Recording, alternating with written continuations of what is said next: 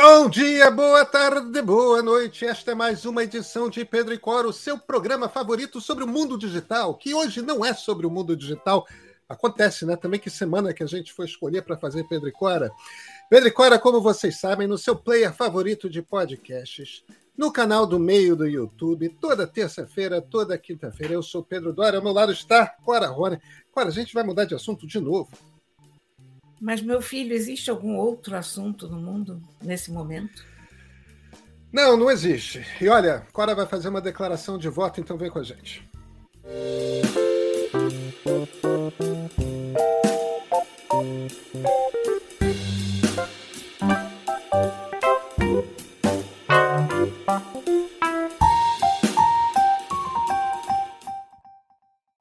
Cora Roney, eu, eu, eu, vi uma coisa pouco habitual no seu, no seu Facebook. Você declarou voto? Declarei. Declarei sim.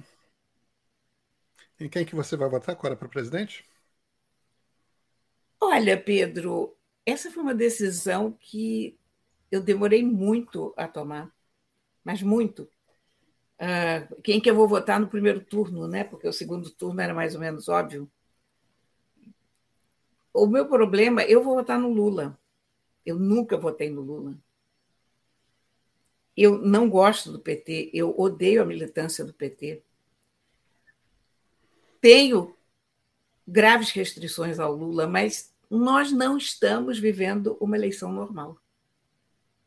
Quer dizer, então, eu, eu nunca, na minha vida, eu acho que eu consegui eleger ninguém talvez Fernando Henrique, mas na maior parte das vezes a gente acaba votando no menos pior. Mas aqui não é nem votar no menos pior. Aqui, aqui definitivamente você não está lidando com uma eleição entre dois dois ruins iguais. Aqui a gente está lidando com uma calamidade e com um cara a quem a gente pode levantar muitas restrições, mas que pelo menos é um ser humano, sabe? Eu, eu o, meu, o meu texto no, no Facebook, eu termino dizendo que o Lula tem duas grandes vantagens indiscutíveis.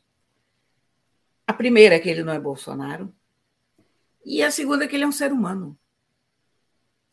Porque o Bolsonaro não cabe em nenhuma dessas duas categorias. Né? Ele é Bolsonaro e ele não é um ser humano.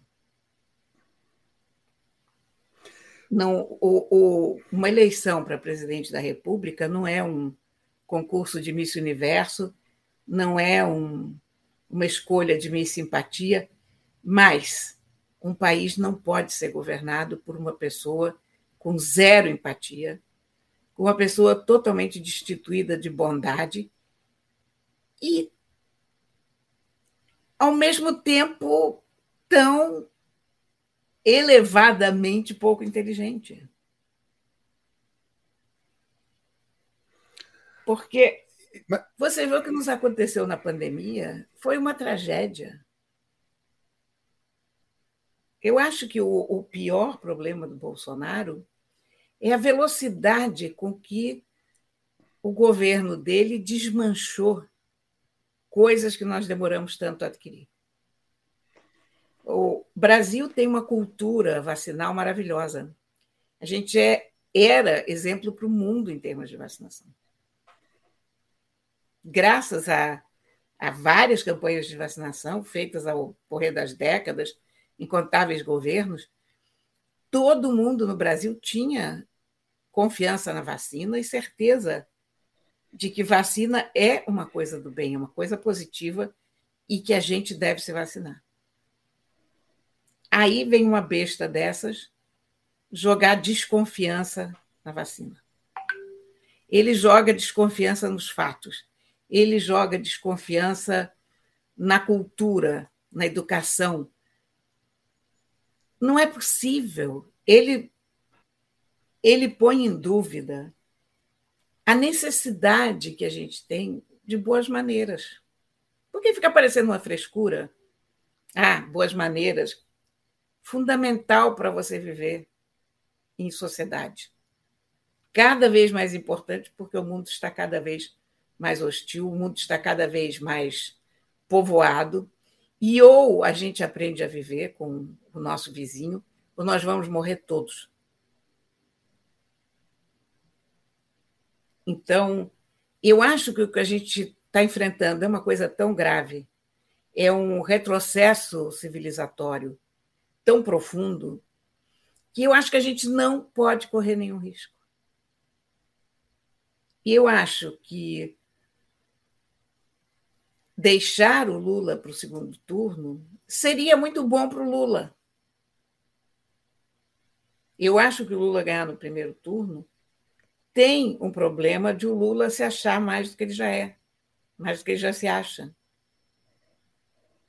De ele considerar que recebeu um cheque em branco, porque terá recebido um cheque em branco dos eleitores, porque ele ainda não disse o que ele quer fazer. Porém, essa eleição não é a respeito de Lula. Essa eleição é a respeito de Bolsonaro. Então, a partir do momento que eu visualizei, isso na minha cabeça, eu digo: não, olha, gente,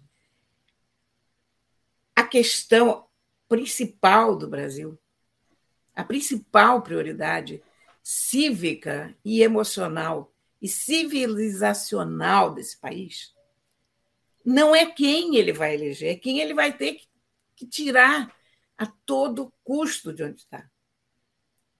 O, a nossa necessidade prioritária nesse momento não é o que vem depois, é o que está aqui agora. O que está aqui agora é Bolsonaro. E quanto antes a gente se livrar do Bolsonaro, e quanto mais decisiva e rápida for essa decisão, melhor será para o país. Porque você não aguenta mais 30 dias disso e porque você dá mais 30 dias a ele para tentar um golpe, para as pessoas em torno dele criarem esses mini golpes e essas violências que já têm matado gente. Então, eu acho que o país não aguenta isso. Pronto. Eis o meu motivo. Entendi. Eu acho que esse é aquele momento em que eu, eu, eu não. Eu, eu, já tomei decisão de voto. É, eu não vou declarar meu voto. Eu não. Existe uma diferença que talvez não, não esteja clara para quem está nos assistindo, mas há duas distinções entre nós dois, né, Cora? É, a primeira é que eu cubro política e, e, e você não. É, você fala sobre política, mas não, é, mas, não mas trabalha não é na cobertura, na análise e tal. E, e, a segunda é que eu sou editor do meio. É, é eu sou colunista também, é, tanto do meio quanto do Estadão, do Globo e da, e do, do, da CBN, mas é, o fato de eu ser editor quer dizer que eu tenho de. Eu tenho profissionalmente manter um distanciamento, porque senão é quase como se eu colasse a, a minha opinião pessoal na opinião do veículo, né? É, não pode haver esse, essa confusão. E, e, eu sou mais útil à sociedade como, como analista, como comentarista de política, se eu, se eu dentro das possibilidades democráticas, for capaz de, de dar um olhar é, honesto é, é, a, a, a, respeito dos dois pontos de vista. No momento que eu adoto um deles, se eu vou fazer voto útil, se eu não vou fazer voto útil, quem está do outro lado da decisão vai se virar e falar: ah, mas ele está falando isso por causa de X, por causa de. porque ele está do outro lado. E, e não é. é. Então. Então, acho que eu sou mais útil dando luz aos argumentos para o voto útil e aos argumentos para não fazer voto útil é, é, tentar ver quais são as fragilidades de cada argumento, tal. Eu tenho feito isso no, nos pontos de partida para tentar ajudar as pessoas a pensar. E as pessoas, evidentemente, tomam as suas, as suas decisões. Eu não acho, como comentarista, como analista de política, eu não acho que eu deva tentar ser um influenciador eleitoral. Eu não acho que eu tenho que tentar influenciar as pessoas no voto delas no sentido de, ó, oh, essa opção é melhor do que aquela.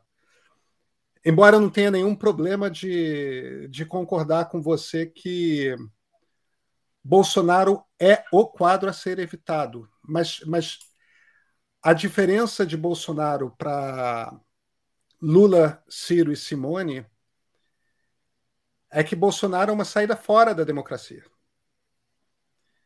É, portanto, como alguém que defende a democracia liberal, no segundo turno, para mim, Bolsonaro estando no segundo turno, não importa se do outro lado está Ciro, Simone ou Lula, o voto é evidente. E eu não estou tentando fazer nenhum tipo de disfarce, porque se houver segundo turno, Lula estará no segundo turno contra Bolsonaro. Não, fora alguma coisa muito grande acontecendo entre agora e domingo, é, outro cenário não vai acontecer.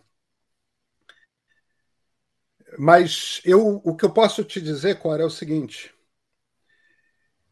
nos diversos grupos de WhatsApp que eu participo e, e, e, com os diversos políticos que eu converso, com as diversas pessoas ligadas à política que eu converso, eu passo o tempo todo conversando. É...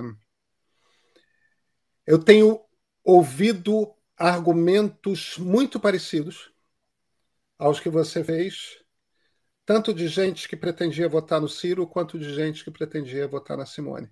Pessoas que não necessariamente já tomaram a decisão do voto útil, mas gente que está muito inclinada. Eu, eu,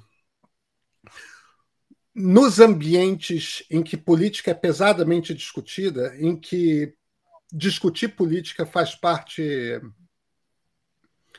faz parte do cotidiano de trabalho até, é, eu estou vendo um movimento muito forte de, de voto útil. Inclusive entre jornalistas. É, muito forte.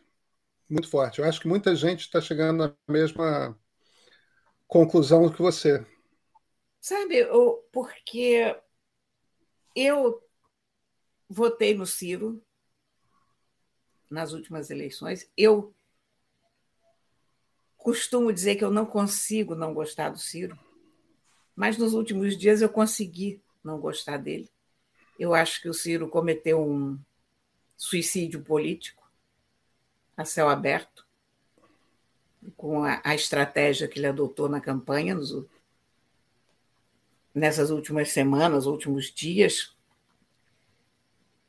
Eu acho a Simone uma ótima candidata. Ótima. As pessoas, agora todo mundo começa a a levantar os podres do passado dela, como se os outros políticos não tivessem podres parecidos apoio ao Bolsonaro, votou nisso, votou naquilo.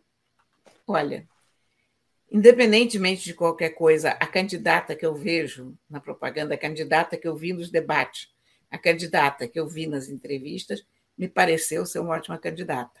Me pareceu ser melhor do que outras alternativas. O Ciro antes me parecia melhor, porém, o Ciro, lamento muito, o Ciro deu tiros nos próprios pés, dos quais eu não sei se ele vai conseguir se recuperar politicamente. Mas eu, eu, o, que eu fiquei pensando é que a gente tem que fortalecer candidatos eu sou inteiramente a favor do voto no primeiro turno, no candidato do coração, quando você está numa circunstância normal. Se isso aqui fosse uma eleição comum, se isso aqui fosse uma eleição normal por qualquer parâmetro, eu seria totalmente contra o voto útil. Mas essa é a eleição mais anormal que eu já vi na minha vida no Brasil. E eu já vi muitas eleições aqui. É uma eleição tão esquisita, tão violenta, que nem adesivo em carro a gente está vendo na rua. Nem para um lado, nem para o outro. Você tem aquelas passeatas é, dia sim, dia não... e eles vêm com bandeirinha, não sei o quê, mas adesivo nos carros, como a gente costumava ver, teve, teve um militante petista que foi assassinado na, no, no, fim de semana, teve outro agora né, na, na segunda-feira. Quer dizer, uma, tem um clima de fato. O, o, o, o, Bolsonaro, no debate, veio com uma conversa de como é que ele pode ser responsabilizado se militantes dele. Ah, eu achei, eu achei aquilo inacreditável. É, inacreditável, né? É inacreditável. A cara de é pau, o cinismo. Como se ele não citasse violência é. o tempo todo. O tempo todo. Não. Violência física. Meu Deus, é um sujeito que, cuja, cuja campanha passa por promover armamentismo da população. Exatamente. Que é algo que é impopular no Brasil. Olha, da sociedade brasileira. Mas você reparou que aquilo veio na esteira de uma pergunta que foi, foi feita a ele sobre a violência política, sobre o petista que foi assassinado, sobre o outro que morreu esfaqueado. E aí ele fala, agora mesmo, como é que eu posso ser, ser culpado disso? Se agora mesmo um sujeito que tem uma tatuagem do Lula matou a mulher e o filho. São duas categorias de crime totalmente diferentes para início de conversa. Crime, crime de feminicídio é uma coisa, crime de motivação política é outra. É claro. É claro. Não em é todos os casos, coisa. Nos casos de crime de motivação política, as pessoas morreram por conta do candidato em quem eu votava. Todos vítimas Exatamente. eram eleitores do Lula.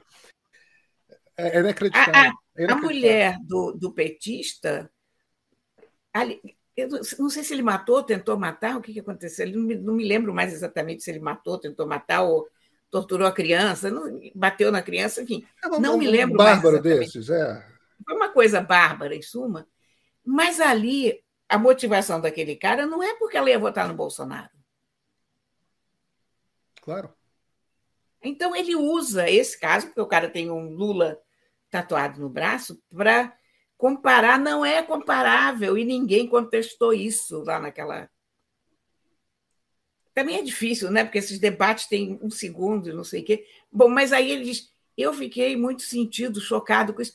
Eu tive vontade de entrar televisão adentro, praticando violência contra ele, porque ele dizer que está tão sentido com alguma coisa é de uma falsidade, é de um.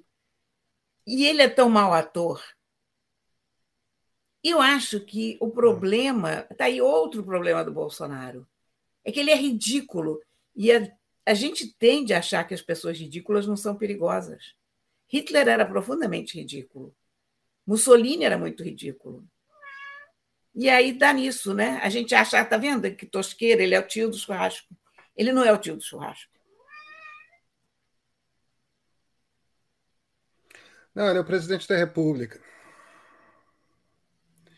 E se tudo der Desculpa. certo, ele deixará eu de fico, Eu fico muito irritada, Pedrinho. Eu, eu perco totalmente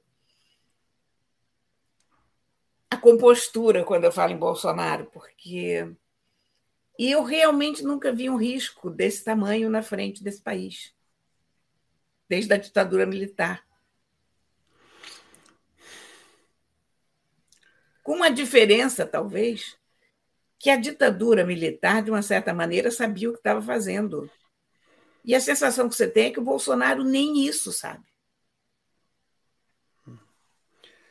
Você viu, o, Cora, que o Caetano Veloso começou. A gente está gravando na segunda-feira o nosso programa de terça. Nessa segunda, o Caetano, que é um eleitor, ou era um eleitor empolgado do Ciro, é, o, o, Caetano tá com. lançou, botou um vídeo no ar, um, uma campanha de tira-voto, né?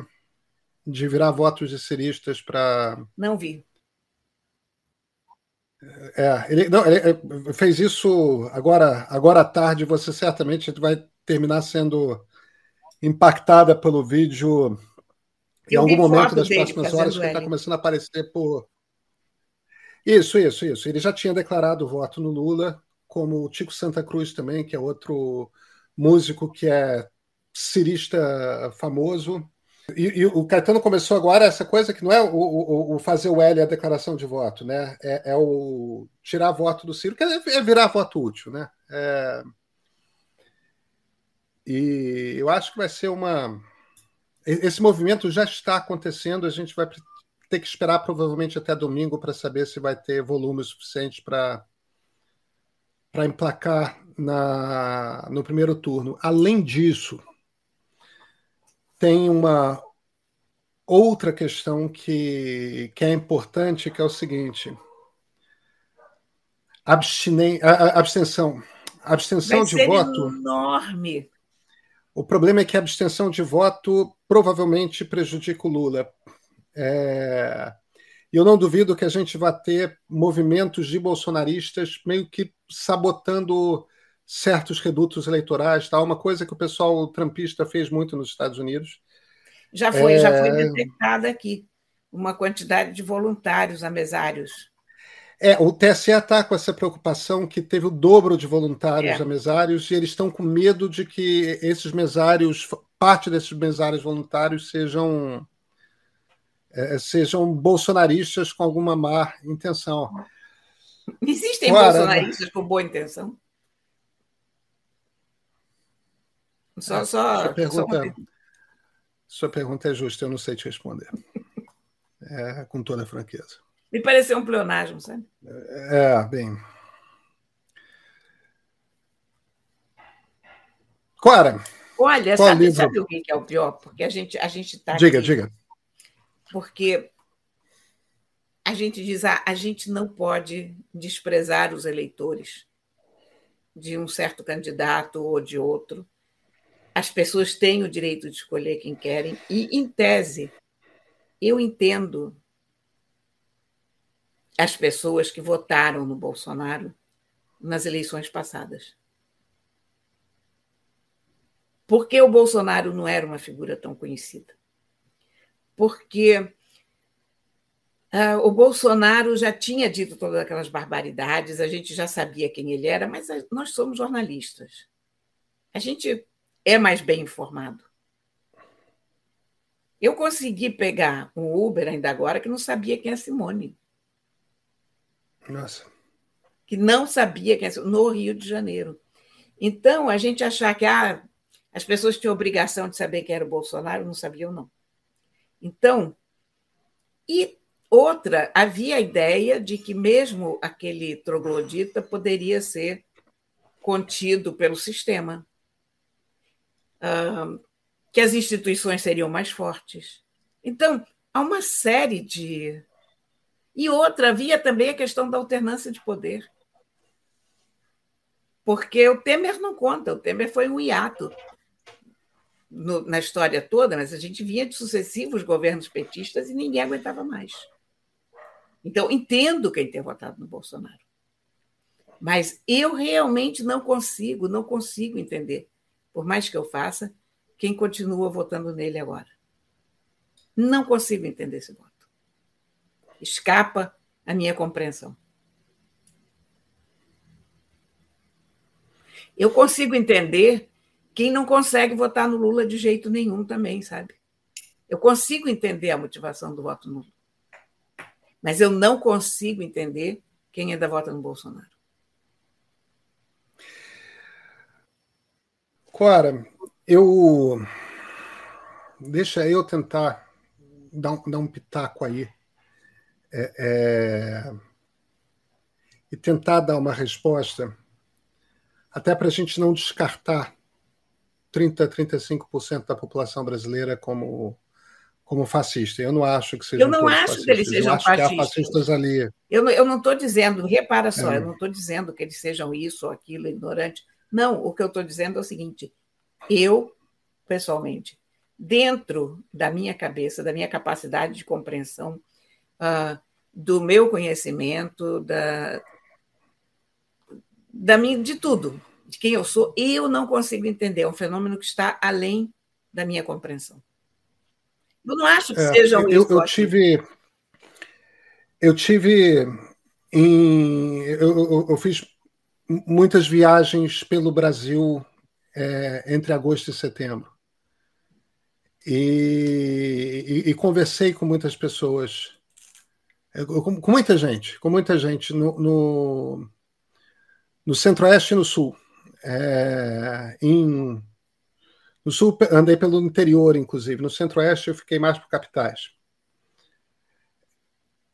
E, e, e, lugares muito bolsonaristas. É, muito bolsonaristas, muito bolsonaristas. E, e ouvindo gente com dinheiro, gente sem dinheiro, gente de gente de toda sorte que pretende votar em Bolsonaro. A, a, a coisa que me bate cada vez com mais força é que para muitas dessas pessoas este é um voto identitário. E, e deixa, eu, deixa eu recuperar aqui para explicar que, em geral, as pessoas, quando ouvem essa coisa identitário, pensam movimento negro, movimento feminista, LGBTQIA, tudo mais. Só que a, a ideia do, da política identitária é mais forte do que isso. A política, o, o Francis Fukuyama, um grande, grande, grande cientista político da Universidade de Stanford, ele, ele faz uma leitura do, da, da política identitária da qual eu gosto. Ele chama muita atenção para essa coisa da, da política identitária de direita, que é um fenômeno muito forte no mundo, que é que é uma política que se funde com a sua identidade. Quer dizer, você ser a favor de um determinado candidato é um pouco definir quais são os valores que você representa. A partir do momento quando, em que num determinado grupo social você, que é o seu grupo social, ou o grupo social ao qual você gostaria de pertencer, é, é um pouco aquela coisa de quando as pessoas usam determinadas marcas de roupa, ou ouvem determinados tipos de, música, porque aí vão ser mais aceitos num determinado grupo. E, e, e, aquilo quer dizer, sei lá, você, no, no, no meu tempo de, de garotos, você ser punk era você reagir contra o sistema, tudo mais, né? É, todo adolescente, quando eu era garoto, era militante do Partidão, ou militante do PT, ou, ou, ou, ou militante do PDT, porque você tinha que ser contra tudo que você estava aí quando você. Porque é uma coisa adolescente mesmo, a revolta contra os seus pais tudo mais. Meus pais eram de esquerda, isso me dava ainda mais trabalho, né? É... Eu tinha que ser de esquerda do outro lado, entendeu? Do outro partido, não podia ser do, do, do, do partido dos políticos que ele achava mais simpáticos. Mas é, é que começa, começa um determinado ponto ali em que não é uma coisa racional, é uma coisa de você dizer que você é de um determinado candidato quer dizer que você é daquele determinado grupo, você é daquela determinada tribo. Faz sentido. É, e, e, e, você não ser a favor daquele candidato quer dizer que você trai o grupo ao qual você pertence, no qual você se identifica. Então, para muitas dessas pessoas que se viram é, é, no Centro-Oeste e no Sul, que são redutos bolsonaristas fortes, se viram falam, como assim? Eu sou Bolsonaro? É, é, é um pouco como dizer. É, eu sou do clã tal, eu sou do, do, da cidade tal, eu pertenço ao mundo ao qual eu pertenço. É, é identidade. Na cabeça das pessoas. Faz sentido. É uma coisa de identidade. Não tem esse. Não, não, come, não tem esse raciocínio é, direitos individuais, não, não passa pela conceito lógica. de liberdade. Não tem um debate político. Eu sou nacional desenvolvimentista, eu sou liberal, eu sou socialista, eu sou conservador. Não, não é. Não, não tem um debate sobre quais são os riscos de armar a população, não tem um debate sobre misoginia, misoginia estrutural, racismo, racismo. Não, não tem nada disso quer dizer apenas que você tem determinadas frases que você tem que repetir que são um reafirmador de identidade. Às vezes, quando você tem numa família e o marido é, é, é bolsonarista e a mulher é lulista, até isso é o marido dizendo: não, mas eu sou homem. E num ambiente, Cora, em que você tem uma quantidade muito grande de homens, isso é particularmente comum na, na, na classe média baixa, você tem uma quantidade imensa de homens que que estão num mundo em, no qual eles estão cada vez menos preparados para trabalhar.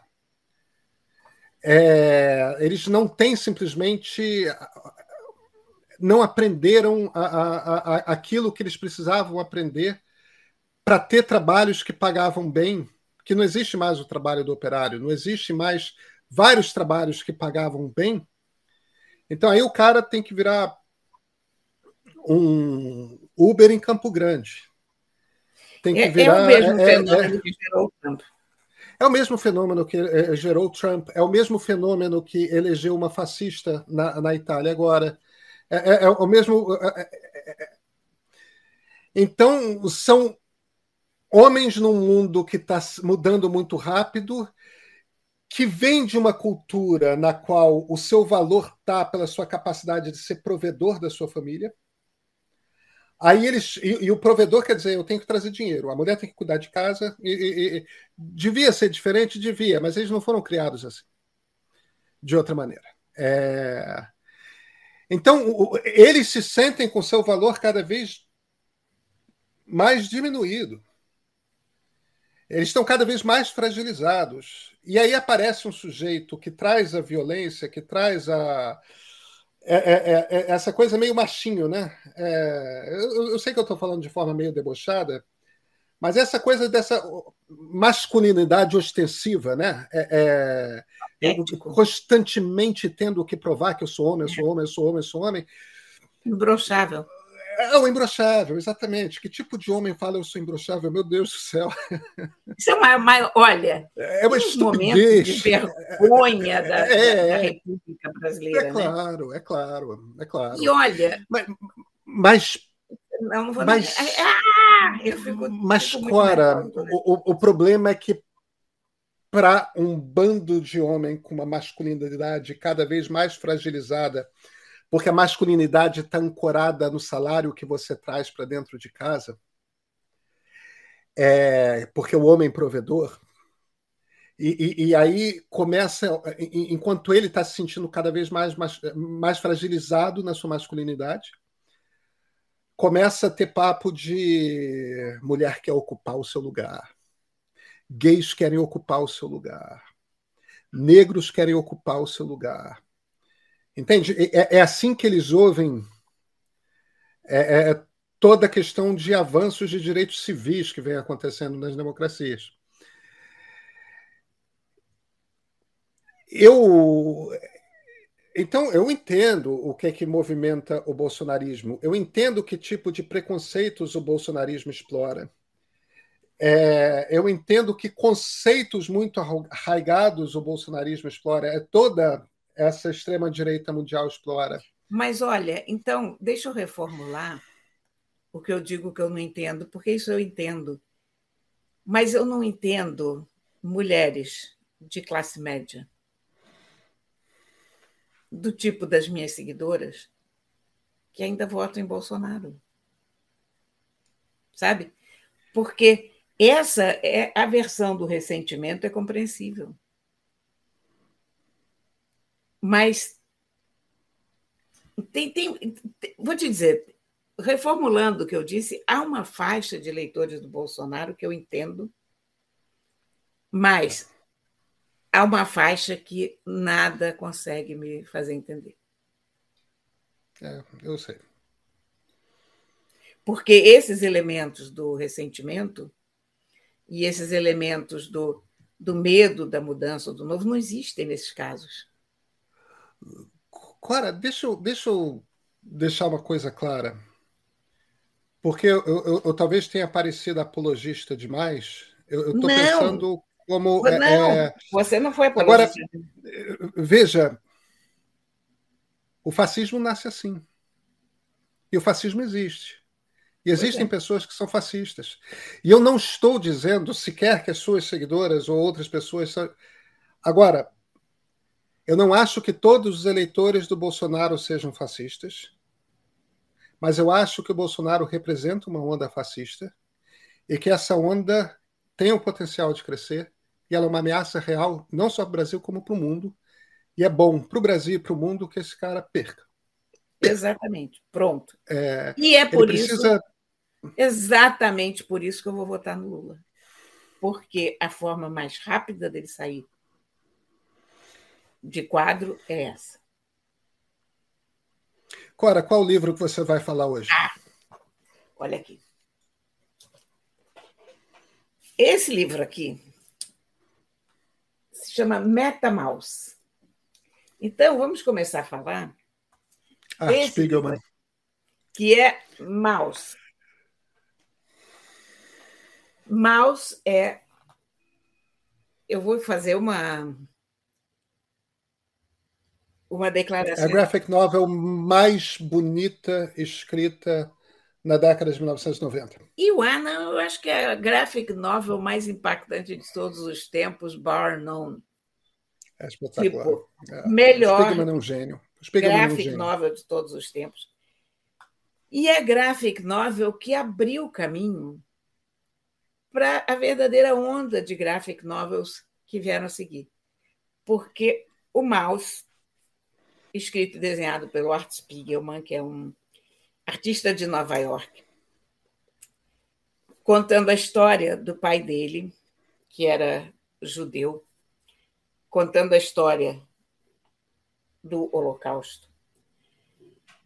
Ele conseguiu, até, até o Mouse aparecer no, no pedaço, história em quadrinho era história em quadrinho, e as graphic novels eram uma coisa muito de nicho.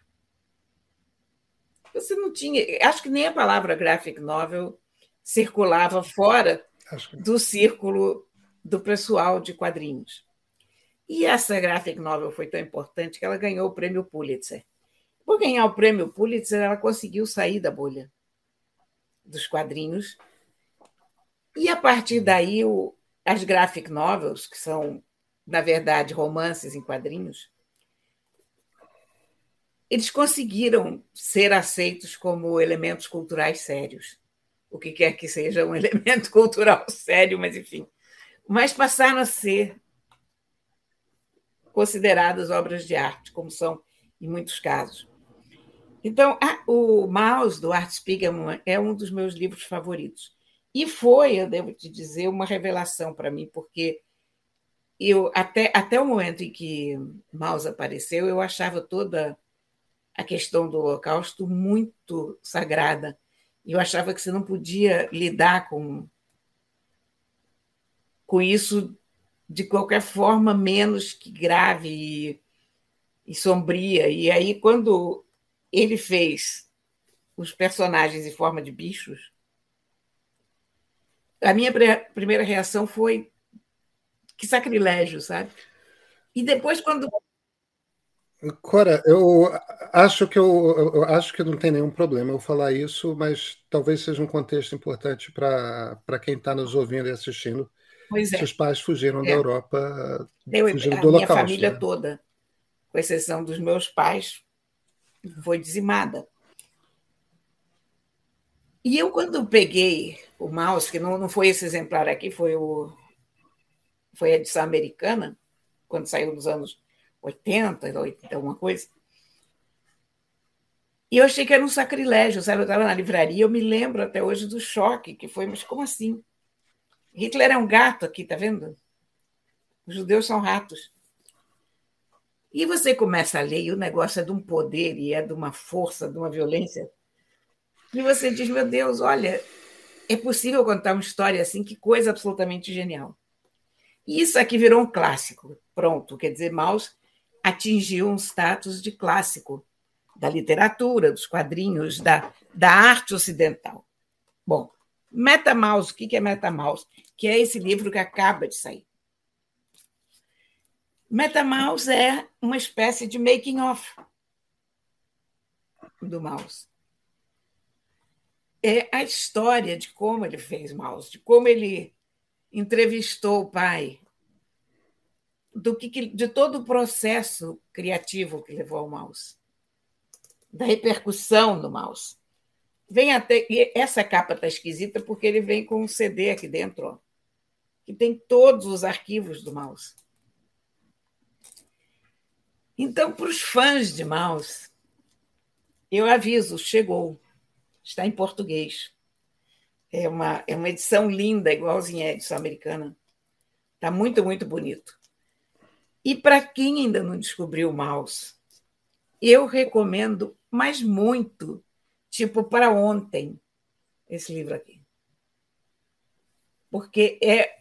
Mesmo gente que não gosta de quadrinho, aliás, sobretudo quem não gosta de quadrinho, deem uma chance a vocês mesmos, sabe? Esqueçam tudo que vocês jamais imaginaram ou souberam sobre quadrinhos e comecem a ler isso aqui. Vocês vão levar um susto e vão abrir uma janela que vai levar a outros livros maravilhosos. Isso aqui é um jeito extraordinário de contar uma história. Que escolha tão feliz de livro para o nosso episódio de hoje, Cora. Muito obrigado. A gente se vê na quinta-feira? Com certeza. Até quinta. Thank you.